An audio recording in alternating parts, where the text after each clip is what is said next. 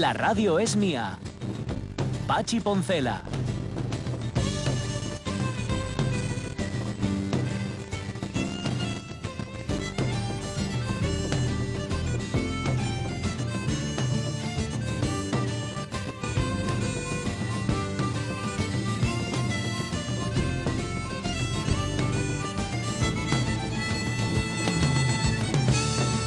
Las 12 y cuarto de la mañana, ya se me olvidó otra vez cómo se llaman. Bueno, y aparte que da igual que me acuerde que no, porque la última. No, alfajores. alfajores son los que trajo eh, Rafa. no, breguas, puede ser. ¿eh? Breguas se llaman, que son unos dulces árabes que están mm. hechos con almendra y con miel, aunque los hay también que son salados. Digo que da igual cómo se llamen, porque el que quedaba se lo comió Caunedo. Maldito metabolismo adolescente que tiene, que es que se pasa la vida comiendo. Em, ya sabéis que estamos en la feria de muestras y la feria lo que tiene es que uno da paseos y si no da paseos uno, da igual, porque los encuentros se producen quiera uno o no quiera. Manuel Sordo, ¿qué tal? Muy buenos días. Hola, buenos días, ¿qué tal? Manuel Sordo es portavoz de la Coordinadora Unitaria de Bomberos Profesionales de Asturias y estáis dando a firmar una petición donde, yo lo voy a explicar muy groseramente y tú le vas a dar forma, donde, para dar lugar a una ley que unifique la atención, el servicio de los bomberos en España. Lo he resumido mucho y no sé si está bien resumido. No, no, es, perfecto. Sería una ley de coordinación, una ley marco de bomberos que nos regule. Actualmente no hay ninguna ley eh, que regule a nivel estatal nuestra profesión, al igual que tienen las policías locales o las policías nacionales. Es decir, cada comunidad autónoma tiene su propio reglamento. La que la tiene. Aquí, en, Asturias, aquí en Asturias no tenemos. ¿No existe una ley? No, aquí en Asturias no hay ninguna ley de, emergencia. Se intentó sacar adelante en la legislatura pasada, pero no, no progresó. y, a nivel estatal pues no hay algo mínimo, unas líneas rojas mínimas eh, que regulen todo eso. es lo que estamos tratando de sacar a raíz de lo que todos conocéis con la historia de, nuestro compañero Logi hace más de tres años y medio, que fue lo que nos hizo despertar del letargo en el que estábamos, que no nos dábamos cuenta que en el cumplimiento de nuestro deber alguien podía decir que, que cumplir con nuestro deber podía ser una imprudencia temeraria. Y a partir de ahí nos empezamos a movilizar a, a nivel nacional y empezamos con contactos. Y sí se llegó a registrar un, en octubre del año pasado un borrador de, ley en el Congreso, pero con la disolución de, las Cortes, pues quedó curiosamente a un día de, tramitarse. Caray, qué mala suerte. Por lo tanto, ya tenéis un gran respaldo social, pero ahora lo que estáis es haciendo músculo, si cabe, ¿no? Para cuando llegue el segundo invite, vaya con toda, con toda la fuerza de los ciudadanos. Sí, porque además el tema de los ciudadanos, por eso decidimos aquí en, Asturias, porque esto es una campaña que va a empezar en septiembre. Queremos registrar estas firmas, pasar de las 100.000, que yo creo que vamos a pasar más que sobrados. A nivel nacional decidimos estar aquí en, la feria porque como el problema se surgió aquí en Asturias, y bueno, pues vamos a empezar nosotros eh, estos días de feria a trabajar. Y no sé qué me, habías preguntado. no digo que ya tenéis muchas firmas, me ah. imagino, del primer envite y que ahora con este segundo impulso lo único que hacéis es sacar músculo. Lo que queremos hacer ahora es acercarnos a, los que nos importan, que es a la, gente que nos vemos, que son los ciudadanos. Mm. Que vean, que, escuchen de nuestra mano, eh, que no tenemos nada que nos regule, que para ellos, dependiendo de dónde vivan, pueden tener servicio de bomberos de una forma o de otra o no tener. Pueden tener bomberos de día, pueden haber tres, puede haber trece de servicio como ya aquí en Gijón hoy, puede haber nueve como en, de mínimos en, Oviedo, o puede haber tres en, en Llanes o ninguno en Somiedo por la noche. Y todo eso pensamos que no puede ser, no puede haber ciudadanos de primera y de tercera. Nosotros aquí nos debemos es a, es a ellos como servidores públicos y tenemos que trabajar con unos mínimos que garanticen nuestra seguridad y por supuesto la de ellos.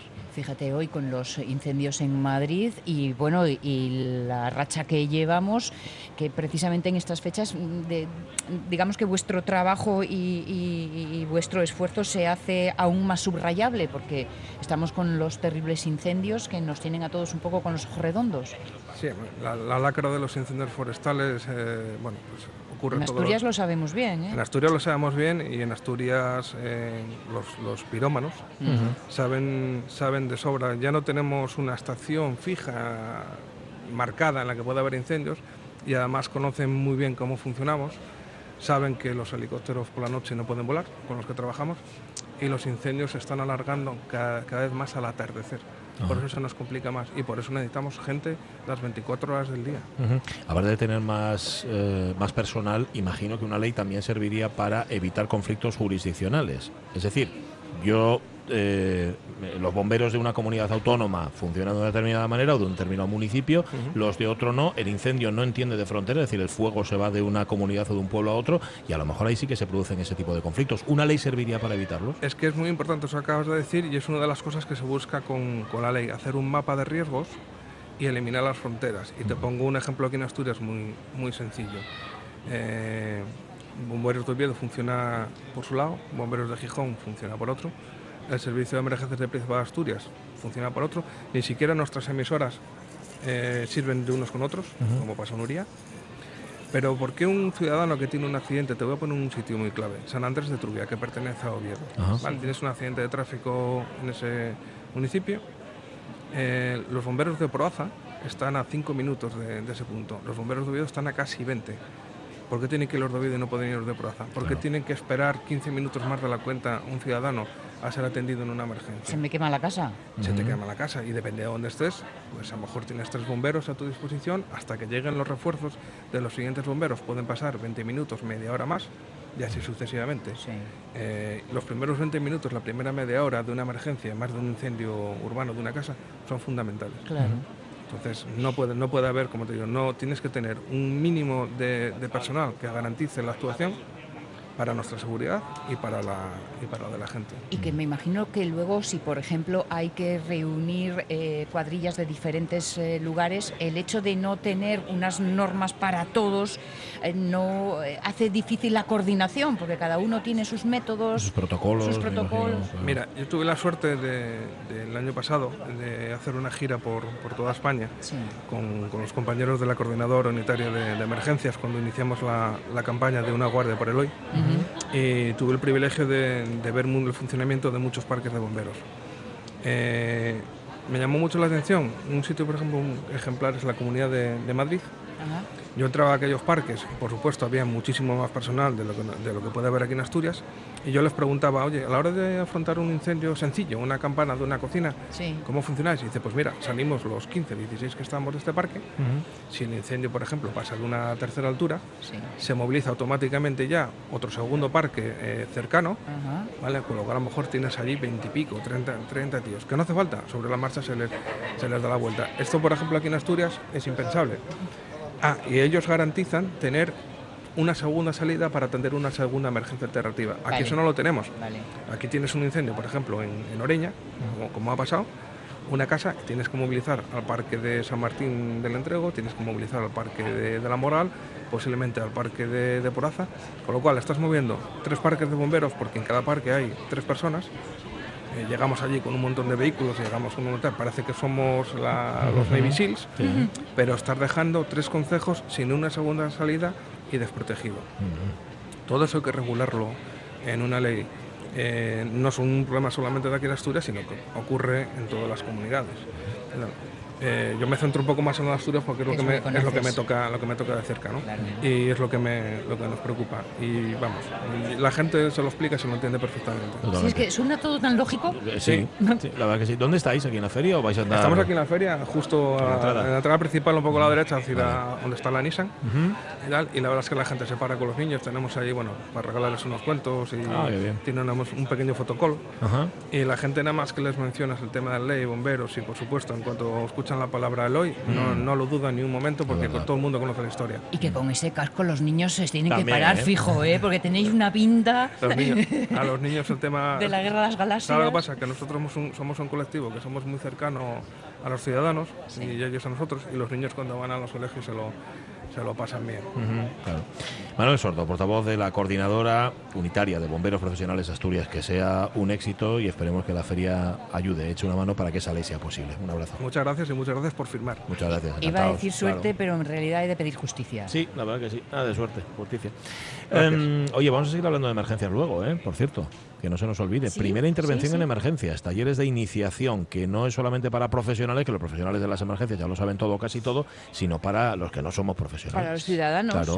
y, se, imparten aquí en la feria, ¿no? Sí, sí, sí, sí. Empezaron ayer, pero todavía hay otros, eh, otras dos citas más, así que ah, vamos a conocer los detalles. Porque eh, eh, es muy como de las películas, ¿no? dejadme que yo sé. Yo, sí. Y entonces sabes cómo reaccionar y a veces estas cosas no, no las puedes pensar en vacío. Probablemente sean cosas un poco como lógicas, ¿no? que te da. Sí, pero si no lo sabes. Claro. que no sabía cómo que no un B. Y cuando llega la situación no tienes que ponerte a pensar, tienes que poder pa, pa, reaccionar rápido. Ponerte a actuar y de la forma más eficaz posible. Pero antes de todo eso, mira, puede ser, por ejemplo, una buena emergencia si te pican las abejas, que ya sabemos que no piquen por gusto, y no, bobes no son. ¿eh? ¿Tenemos abejas, Caunedo? ¿Tenemos abejas? Venga.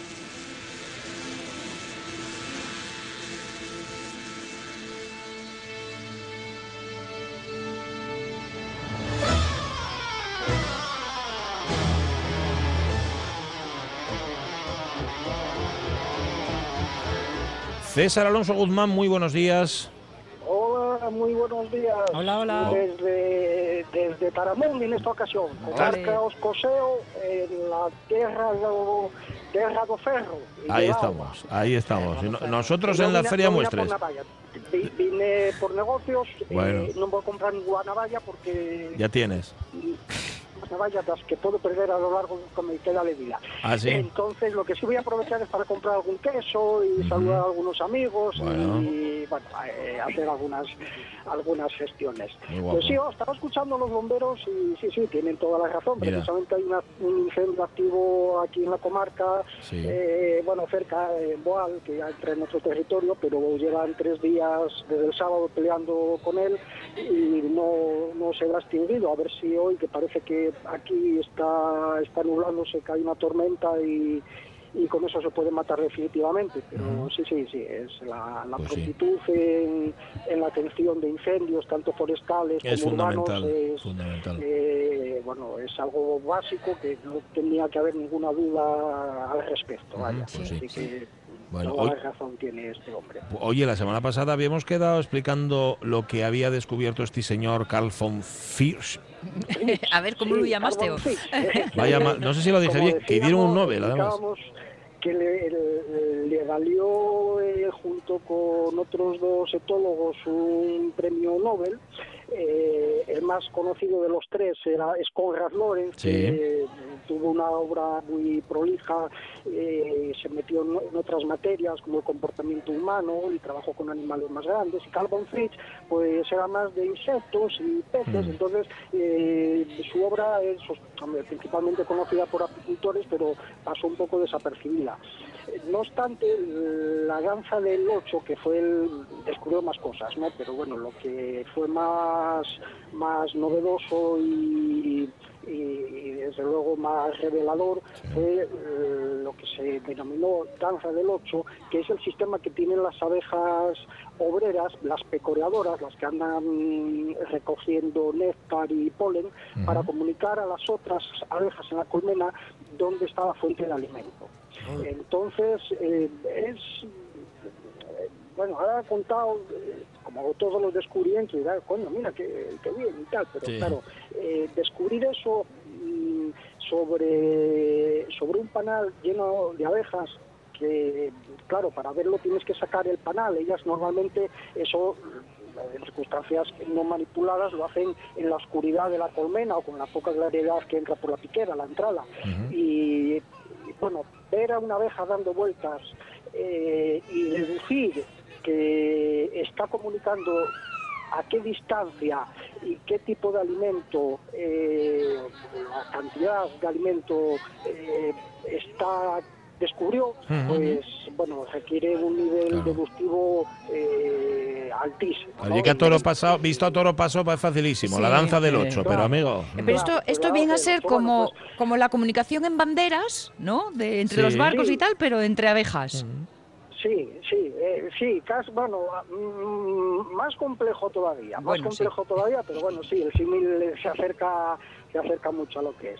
Bueno, pues la abeja que encuentra algo, vuelve a la colmena y empieza a dar una serie de vueltas agitando el cuerpo y las alas eh, dando, describiendo distintas formas. ¿eh? Según la fuente de alimento está a menos de 50 metros, a 100 metros o a más de 100 metros, eh, efectúa esa danza que bueno, a veces es simplemente circular, luego cuando ya realmente es un 8 es cuando está el alimento más lejos, ¿eh? entonces viene a hacer un círculo y lo atraviesa diametralmente. ¿no? Entonces, eh, al, hacer ese, ese, ese corte transversal al círculo que previamente había trazado, indica la, la, dirección y la distancia a la cual está el alimento. Mm. Una vez que tiene indicado eh, estos dos puntos, la dirección y la distancia,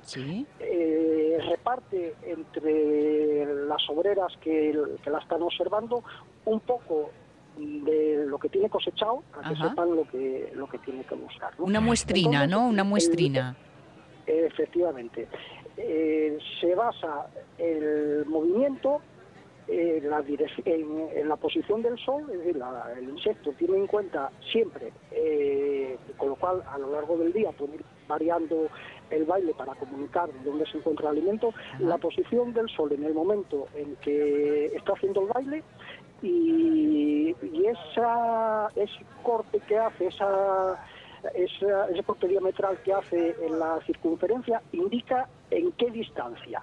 Y luego el tiempo que tarda en recorrer esa, eh, ese diámetro indica los metros a los que a los que está. ¿no? Entonces, si tarda dos segundos, eh, se calcula que la fuente de alimento está a 2.000 metros. ¿no? Normalmente ah. ellas, como pecorean, trabajan en un radio de dos kilómetros, es raro que dure tanto. Mm, suele ser un, un, círculo pequeñín y, una, y un, corte rápido del, del mismo, porque bueno, eh, con eso ya saben ellas de sobra dónde, dónde ir a buscar.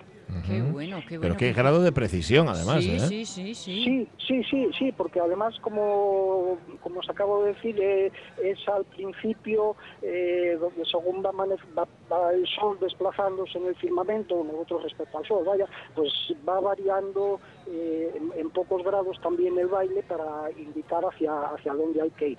De ahí que a veces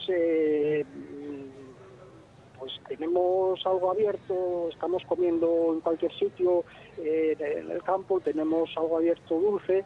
A nosotros, ya lo conté una vez, nos pasa, nos pasa todos los, los pasamos por mercados cuando íbamos, íbamos a probar miel, pues enseguida, bueno, aparece una abeja, tal, bueno, si aparece una abeja, al poco aparece otra y acaba con el puesto que parece aquello un enjambre, ¿no? muy, frecuente. Esa primera abeja vuelve y dice, eh, eh hostia, que estos tienen miel. Eh, Botín a la vista. Dime, Sonia. No, de botín a la vista. Botín a la vista, sí, sí, efectivamente. Y además es inevitable porque aunque te marches, ¿no? Eh, te marchas de ahí y siguen viniendo hasta que ya mm, se dan por vencidas y, ven que no hay nada, pues, pues siguen yendo. Eso es, así de... Es sorprendente. Y luego, y luego van a la colmena y dicen, ah, falsa alarma. Eran unos que abrieron un tarrumiel. ¿no? Esa, señal todavía no se inventó, pero bueno, eh, no quita que, que, con la evolución llegue el momento en que diga, no, se acabó aquí. No, tienen otro, otro sistema. Por ejemplo, cuando están pecoreando en las flores, eh, dejan un rastro químico en la flor de la cual libaron para que las demás abejas sepan que en esa flor hoy ya estuvo otra y que no pierdan el ah. tiempo en buscar estar ahí porque ya, ya se lo llevó. Eso, eso también es otro, otro sistema que tienen ellas desarrollado para eh, hacer más efectivo su, su trabajo. Bueno, igual, igual lo de el baile de abortar operación ¿eh? no es que no exista, es que todavía no ha venido un Carl von Firch de estos a, a descubrirlo. Sí, Sí, sí, puede ser, puede ser. Sí, porque, mira, en principio el, la danza del 8, pues bueno, se describió con unos parámetros eh, respecto a metros y tal y cual. Ahora, eh, claro, ya sobre eso se siguió investigando más y, se sabe que que, claro, que varía mucho respecto a la distancia. Ya no, en principio se hablaba de, menos de 100 metros y más de 100 metros, ahora ya se habla de menos de 50 metros y más de 150 metros, ¿no? Eh, sobre eso se puede trabajar y probablemente pues se pueda desarrollar alguna teoría más que, Porque... nos ayude a comprender cómo funciona. Porque César, ¿te consta de que existen otros bailes para otro tipo de información o, probablemente o mm, posiblemente al menos todavía esté sin descubrir todo, sin interpretar mm, todo? No, hombre, quedan con toda seguridad muchas cosas por descubrir. Eh, no, este baile sí, sí lo utilizan también. Eh, que hablábamos hace unas semanas de la enjambración, de la enjambrazón, sí lo utilizan también cuando el enjambre sale de la colmena, se posa por ahí y están buscando las exploradoras un sitio para meterse que, les acoja ya definitivamente.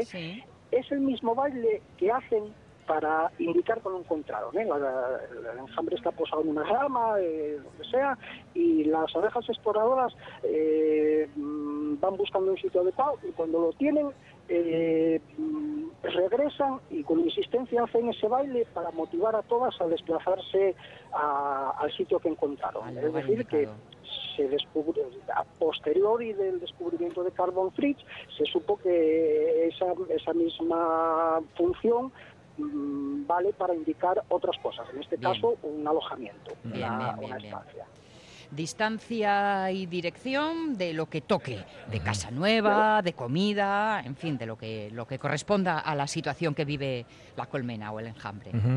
Sí, sí. Y, ahora toca, pues bueno, está acabando la floración del castaño, quedan los sitios altos todavía abierta la flor, pero lo que está en su apogeo son la mayoría de los brezos. Hay dos brezos, eh, dos brezos que florecen en primavera, luego hay otro que es testimonial, el brezo de Turbera, me parece que quedan otros cuatro en Asturias que, bueno, más o menos realmente se superponen. Hay, hay uno que se prolonga hasta octubre prácticamente, que es la Cayuna o Setembría, que se conoce aquí, y, pero bueno, ya está, está también abriendo. Y entonces, pues están ahora locas ligando en los brezos. Eh, cuales se va a obtener la miel que tanto se aprecia en el norte, en Asturias también, por supuesto, que es la miel, la miel de breza. Sí, señor, sí, señor. Oye, por cierto, que la semana pasada hablábamos, eh, te preguntaba, ¿no? Sobre qué hacer cuando te encuentras con, con muchas abejas, con un enjambre en tu casa, ¿no? Y contaba el caso de estos amigos que les ocurrió. Mira, ocurrió en Villa Viciosa, donde han retirado 40.000 abejas que estaban anidadas en un tonel. Un tonel a la entrada de la casa, de la casina del eso Es, eso Lo hizo un apicultor además. No sé si conoces la noticia, César. No, no, no la vi, pero mm. sí, 40.000 abejas. 40.000, ¿Eso es mucho? Eh, bueno, sí, es lo que hay en una colmena, 40.000 o 60.000 es lo que hay en una colmena a estas alturas de la temporada. Es algo, mm. algo normal. Algo habitual. Eh, el número impresiona, pero bueno, un poco para digamos, para la gente desconocedora del número de animales que, de insectos que hay en, una colmena, bueno, cuantísimos, bueno, es, es, lo normal. Lo que hizo el apicultor este fue, fue instalar, llevarlos, llevarlas a otra colmena, instaló sus panales de cera para atraer las abejas, que me imagino que será el procedimiento habitual, ¿no? Sí, sí, hay que desarmar eh, los panales dependiendo de cómo sea el habitáculo donde esté. Eh, metes los, los metes en, unos bastidores, los sujetas como, como un hilo de bramante, etcétera, y luego el resto de abejas ya hay, si localizas a la reina mejor, metiendo a la reina hmm, van todas detrás. Ya está todo hecho. Eh, si no hay que hacer un poco más de, maniobra, pero bueno, es, es muy frecuente ¿no? que se metan las abejas en, hmm. sitios que no, que no están pensados para ellas, pero a ellas les gusta y, que haya que sacarlas, pues es muy frecuente y... Oye, si, les, si les llevas piso nuevo, es noticia.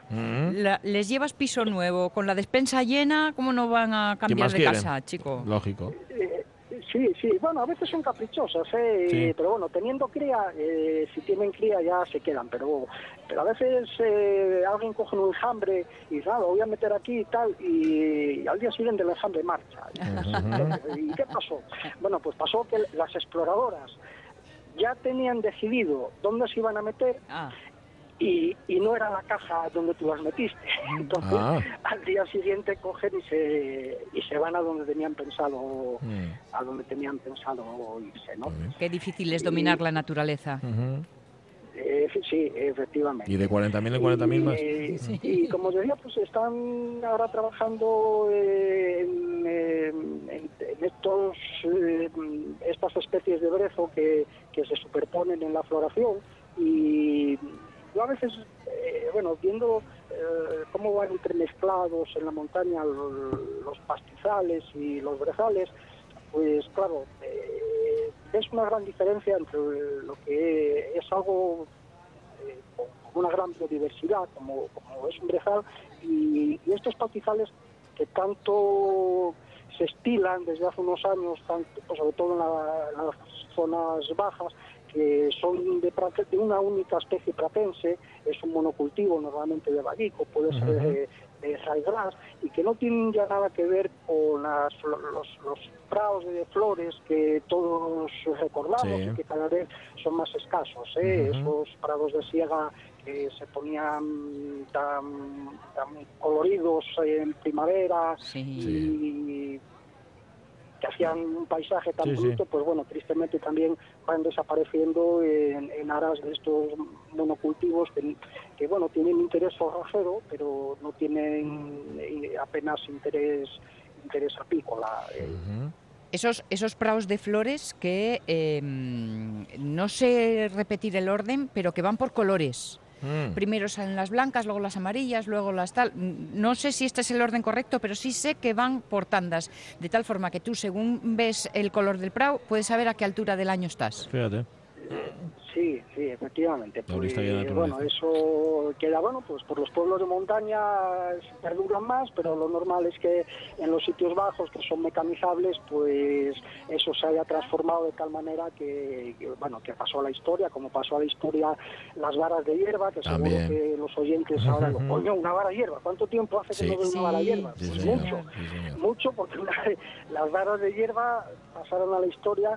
Eh, se mecanizó la cosecha, ahora se hacen esos rolos o bolos de, de silo que que se envuelven esa cinta plástica negra y las varas de hierba, pues bueno, quedan eh, quedan para museos etnográficos. Este día atrás estaban renovando, remozando la vara de hierba del Museo del Pueblo de, Asturias y, bueno, pues es así la vida, es algo inevitable. Ya, sí, sí, sí, cambia, ¿qué vamos a hacer? Las cosas se modernizan y, bueno, pues eh, el, gesto queda pues para los estudiosos de la etnografía y de la antropología y, y, ya está. Y poco se puede hacer. ¿no? Una vara, una vara de hierba la grandona y un balagar la pequeñina. sí, señor. efectivamente, efectivamente. César, que, seguimos hablando la semana que viene de abejas, de bares y de lo que tú quieras. No sé si en Taramundio donde estés. La semana que viene ya nos encontramos otra vez, ¿parece? De acuerdo. Venga, pues un saludo para todos. Un abrazo fuerte, César Alonso Guzmán. un saludo, Andrea, eh, de nuestra parte. vale. Venga. Besos y abrazos. Porque ya Andrea la que está al frente de tucolmena.com. Que ya claro, él dice, no, está, yo al frente no está ella, y la que, y la que manda. Que para esto y para más podéis acceder, tucolmena.com. Y es verdad, Balagar y la pequeña. Balagar la pequeñina y, la, vara, la, del palu grande. Vale. Juan Manuel Sánchez Baizán, ¿qué tal? Hola, muy buenas. Un placer tenerte aquí con nosotros. Coordinador de la Fundación del Transporte Sanitario de Asturias, que participa en estos talleres de iniciación de, la, de primera intervención a la primera intervención en emergencia. Nosotros lo interpretamos todo a nuestra manera, pero luego pedimos siempre que nos lo confirmen si es así. De lo que estamos hablando son talleres para cuando uno tiene una emergencia, cuando uno no es un profesional, sepa cómo actuar. Efectivamente, son dirigidos a personal no sanitario y a todo tipo de personas, porque todos podemos llegar a ser primer interviniente ante una situación de, emergencia. Se nos cae la cría en el parque, rompe la mano, por ejemplo. Eh, dejamos abierta en casa la, no sé, la lavadora o lavavajillas, tenemos un corte en una pierna, empezamos a sangrar, es nuestra madre que es mayor y empieza como a desmayarse y entonces resulta que no sabemos lo que hacer. Pues vamos a... Y, y, lo peor, no enredarlo más, no estropearlo más, que a veces nos metemos donde no sabemos y todavía lo ponemos más difícil. Yo creo que de eso nos puede decir, bueno, Juan Luis González Camblor, él es técnico en emergencia sanitaria y es enfermero, así que nos puede decir de lo que se ha encontrado alguna vez cuando ha acudido a, situaciones de este tipo. ¿Qué tal, Juan Luis? Buenas, buenos días. Generalmente lo que es que el que está ahí no sabe, no tiene ni idea, no sabe qué hacer, ¿no? Efectivamente, a ver, eh, el tema de, hacer estas píldoras formativas, porque así se llaman, porque son de duración de una hora, hora y media, es, eh, como bien decías, qué hacer y qué no hacer. ¿no? en muchas ocasiones eh, podemos efectivamente perjudicar más de lo que beneficiamos. ¿no? Pero eso es lo que hace también muchas veces la falta de conocimiento, el que nos bloquee esa situación, que es lo que realmente no debemos de hacer.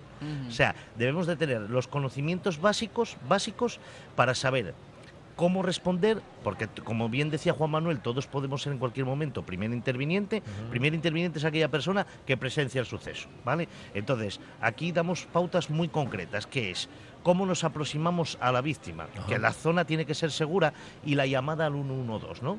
Porque yo Aprender a informar. Efectivamente, muy bien, porque eh, la llamada al 112 a veces nos ponemos muy nerviosos mm. eh, y siempre hay el mito de es que me preguntan muchas cosas y demás no te las preguntan porque les importe tu vida realmente, es porque tienen que decidir qué recurso es el más adecuado y como los recursos son limitados, a través de esas preguntas hacen un filtro ¿eh? de manera que nos mandan el recurso. Pero muchas veces cuando nos siguen preguntando, el recurso ya está activado, o sea, ya está en camino, ¿no? Lo que pasa es que ahí, cuestión de cinco minutos, se nos hacen horas muchas veces, ¿no? Ah, es que es complicado porque además cada situación requiere una actuación concreta y sobre todo lo que decía antes Sonia, automatizarlo. Es decir, que estemos ante ello y que no nos pongamos a pensar qué hago, qué hago, ¿no? Lo haces, punto. Eso es, eh, eso es lo que tratamos, ¿no? De que, quede perfectamente claro cuáles son los pasos, ¿no? Pues bueno, que nos tenemos que aproximar a la víctima, siempre asegurándonos de que la zona es segura para que en vez de una víctima no tengamos dos, ¿vale? Y después, una vez que sabemos cómo está la persona, llamaremos, haremos esa llamada al 112. Ahí nos preguntarán, pues bueno, cosas que a lo mejor no conocemos, porque la víctima puede ser alguien que no conozcamos, pero sí que nos van a hacer esas preguntas porque está protocolizado.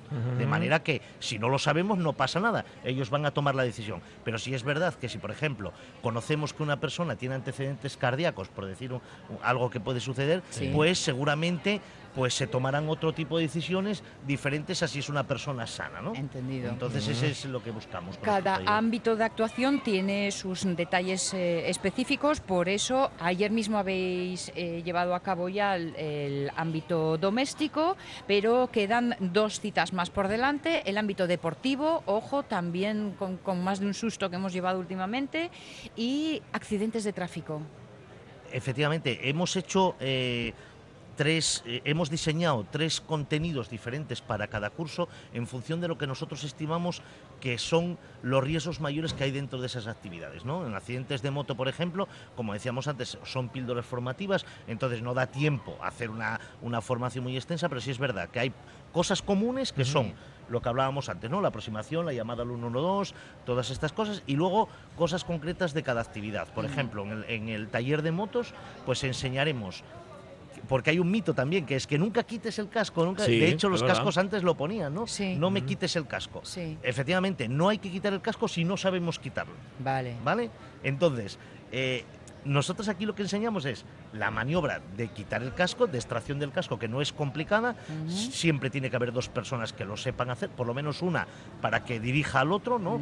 Pero si conocemos la técnica, no pasa nada por quitar el casco. O sea que se necesitan cuatro manos para hacerlo. Efectivamente. Como mínimo cuatro manos cuatro manos que sepan. Que sepan. Por lo menos dos. Por lo menos dos Eso es. Uno tiene que saber porque es muy importante. Claro, efectivamente, ante la duda vale más no quitarlo. porque podemos perjudicar, que era lo que hablábamos al principio, ¿no? Podemos provocar más lesiones de las que realmente tiene. ¿no? Mm. Estoy pensando en el ámbito deportivo, el ámbito deportivo es que incluye mucho. Me imagino, por ejemplo, que no es lo mismo estar en una cancha de, baloncesto que estar en la montaña. Pues eso también se puede considerar deporte. Habría muchísimas cosas ¿no? que, que tratar ahí. Lo enfocamos más bien a lo que últimamente bueno, pues por desgracia hay muchos casos, ¿no? Que es la parada cardiorrespiratoria, ¿no?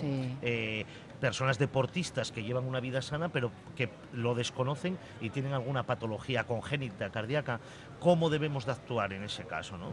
Porque hemos, se comprueba, se comprueba que eh, está más que comprobado en las estadísticas que cada minuto que pase sin hacer nada en una situación de parada, de parada cardiorrespiratoria hay un 10% menos de probabilidades de vida. Con lo cual, en 10 minutos no hay ninguna. En, una playa asturiana esta semana un, socorrista, ya fuera de horario, pero socorrista, por lo tanto con conocimiento, salvó la vida a una persona. Ese es el, ese es el mejor ejemplo que podemos tomar. En este caso era un socorrista, ¿no?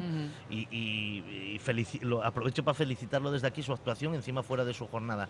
Pero sí es verdad que eso es lo que buscamos nosotros con estos talleres, con, de la mano de la Fundación del Transporte Sanitario, que cualquiera, sea socorrista, sea carpintero, sea lo que sea, sea capaz de hacer esas maniobras. ¿no? Él lo hizo de forma correcta, eh, la cadena de supervivencia la activó desde el principio, llamó al 112, inmediatamente se puso a hacer masaje cardíaco para mantener a esa persona con vida hasta que llegaron los recursos necesarios, porque es verdad que luego tiene que llevar una UBI móvil, tiene que llegar un médico, hay que hacer una, una descarga eléctrica y demás. Pero sí es verdad que si no hubiese hecho ese chico en concreto, ese masaje cardíaco desde el minuto cero, quizás hoy estuviéramos hablando de una desgracia. Así vamos a poder em, hacer algo más que gritar, ¡hay un médico en la sala! Mm. Como hacen en Que muchas veces no hay, o, sea, chanta. Por cierto, esto forma parte de un programa más amplio, Juan Manuel, que es Enseñando a salvar vidas, enseñando a salvar corazones. Efectivamente, la Fundación tiene siete programas y uno de ellos es este, el de Enseñando a salvar vidas, enseñando a salvar corazones, y ahí trabajamos tres ámbitos.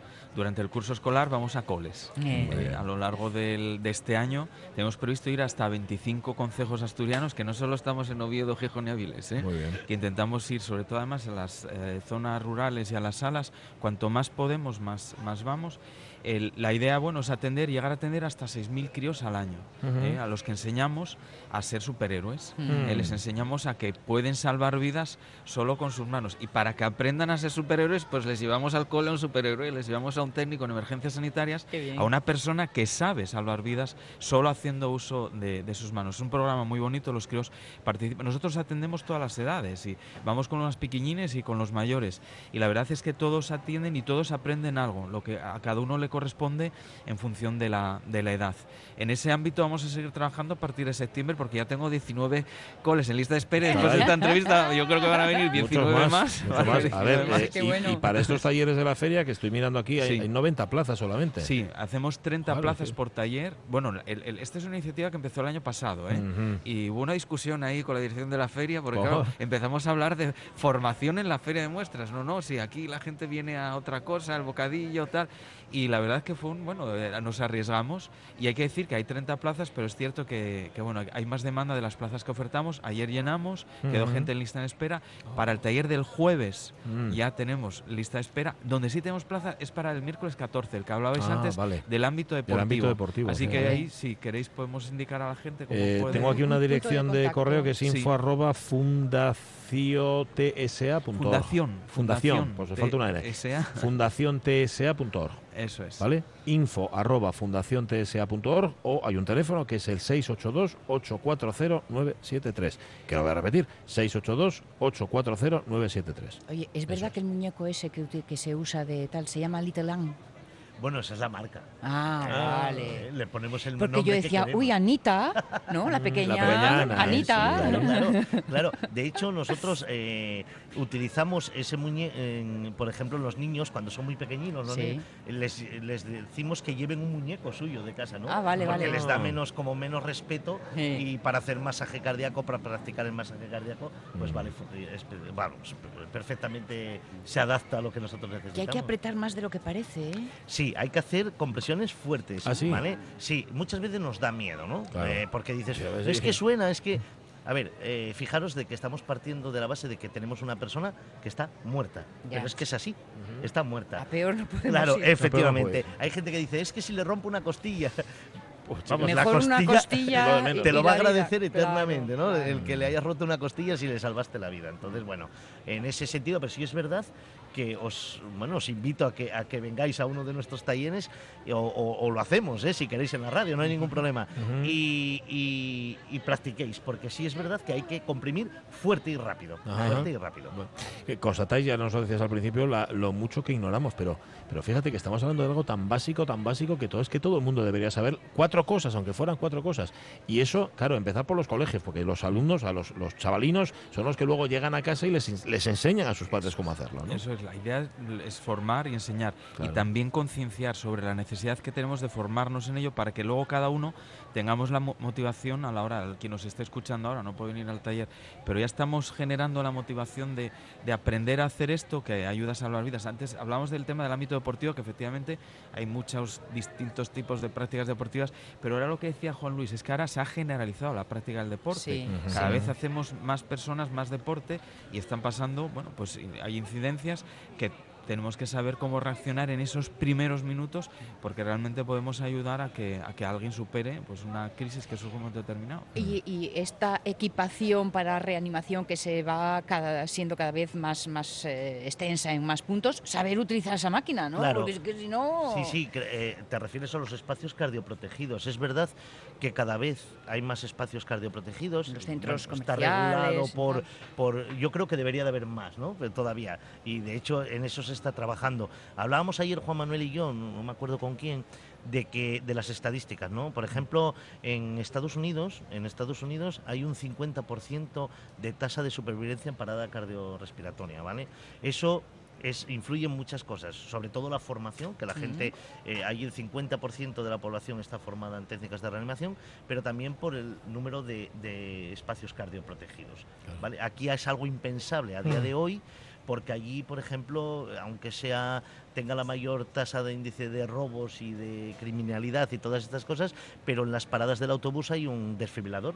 Y nadie se le ocurre tocarlo, ¿sabes? Porque igual le toca el, porque igual utilizarlo, ¿no? Entonces aquí de momento eh, eso igual nos queda un poquito lejos, ¿no? Pero sí es verdad que hay que pelear por eso, que cada vez haya más desfibriladores y por supuesto la gente se forme en el uso de ellos. Claro, claro enseñando a salvar vidas. Y de eso van justamente esos tres talleres. El primero fue ayer, el siguiente es este jueves de 7 a 8 y para el tercero todavía quedan plazas. Para el este miércoles dedicado al ámbito deportivo de 5 a 6 de la tarde. Así que os repito otra vez, info arroba fundaciontsa.org y el 682-840-973. Juan Luis González Camblor, técnico de emergencia sanitaria, muchísimas gracias por haber estado con nosotros. Juan Manuel Sánchez Baizán, coordinador de la Fundación del Transporte Secretario de Asturias, siempre es un placer recibirte en esta tu casa. Gracias. gracias a vosotros. Bueno, mm, la una menos cinco. Ayer empezábamos a hablar del revólver de los Beatles. Ah, es verdad. Vamos a resumirlo en cinco minutos porque somos muy gallos nosotros. Nosotros en cinco minutos contamos un disco entero. ¿Eres capaz de eso? ¿No me conoces a estas alturas? ¿No me conoces a estas alturas? es verdad. Y encima retándote. ¿Os acordáis que empezábamos con Taxman, la canción de Harrison? ¿Verdad? Y qué raro, ¿no? Que dejen a Harrison empezar un disco, además un disco tan relevante como es el Revolver. Claro, que enseguida, enseguida se impuso se, enseguida se impuso McCartney, ¿no?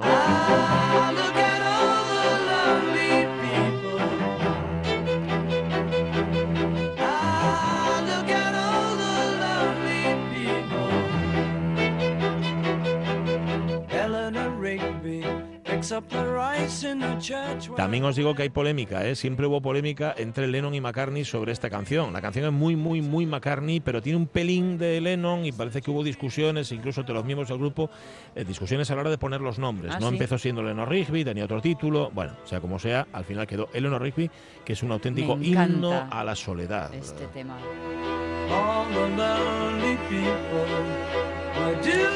Eleanor Rigby que existía, parece ser, existe la tumba existe de... la tumba, sí. ¡Hala que se cayó el cartel! Existe la tumba de Eleanor Rigby. También existió, fíjate, también existió el doctor Robert.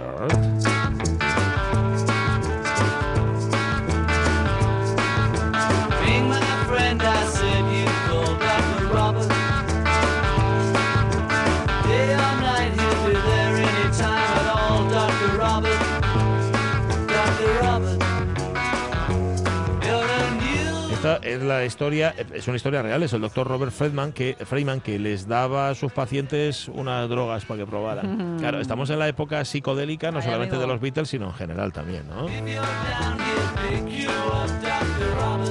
Hay muchas perlas en este disco, eh, una de ellas es esta.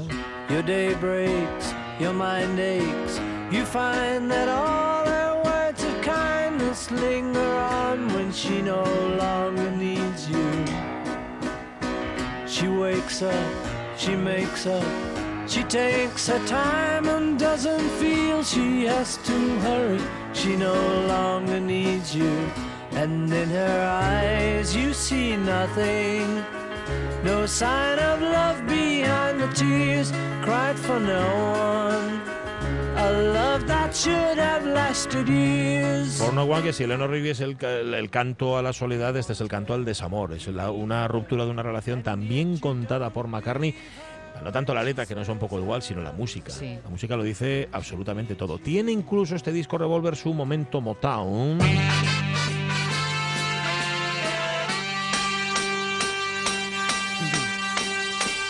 I was alone, I took a ride, I didn't know what I would find there.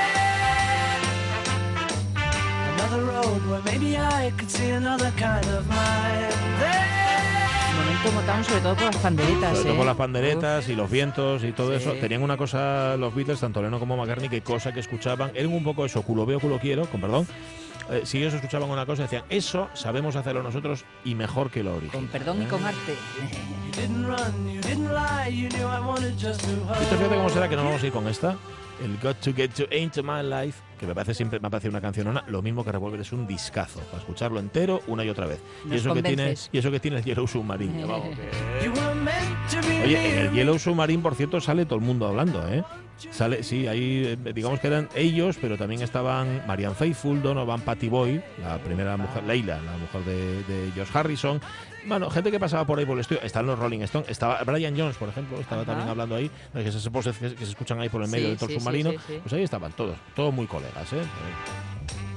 acá, Diego. acá, Diego, aquí. Bueno, marchamos. Venga. Mañana estaremos aquí también en la feria. Mañana en Cogersa, ¿eh? Aquí nos tendréis a partir Mañana de las reciclando. Marca Unedo, ¿eh? Y Sonia Villaneda ¿eh? y Pachi Poncel. Ahora el tren de RPA, pero antes las noticias. Radio muy felices. Adiós, sí, es circular.